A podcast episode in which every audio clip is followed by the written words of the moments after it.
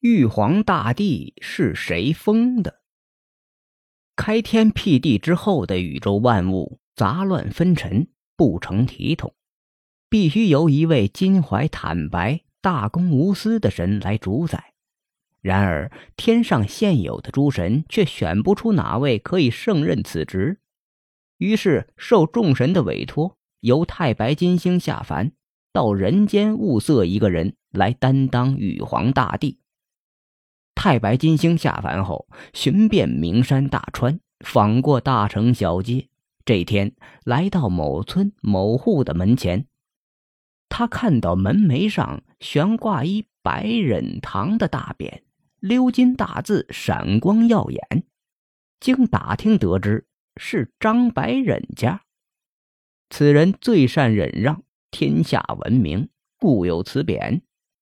太白系老道打扮，头戴道冠，足蹬云鞋，手执拂尘，进入张家。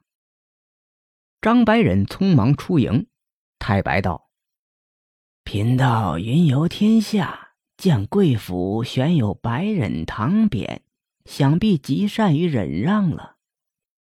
张白忍说：“岂敢岂敢，只不过凡事不与人计较而已。”老道说：“阁下既能忍让，今晚贫道与尊夫人同榻而眠，如何？”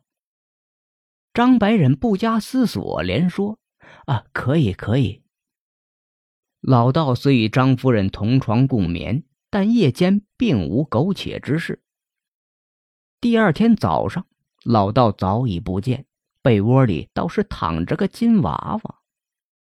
第二天，老道又来了，说明了真实身份与使命，欲请张白忍上天宫担任玉皇大帝，总管三界十方、四生六道。张白忍一听，慌忙推辞道：“在下不敢当此重任，且我已有妻子女儿，拖家带眷的，怎能去当神呢？”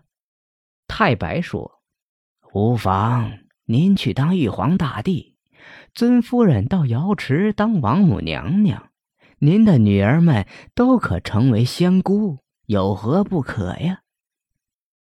因为张白忍的妻子名字叫王慧。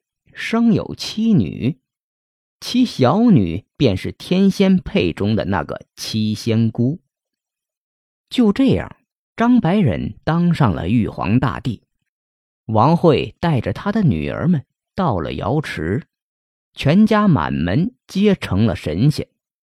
瑶池的门上有副对联瑶草仙芝扶我坐，清风明月伴仙游。”每年的寿诞聚集蟠桃盛会，十分热闹。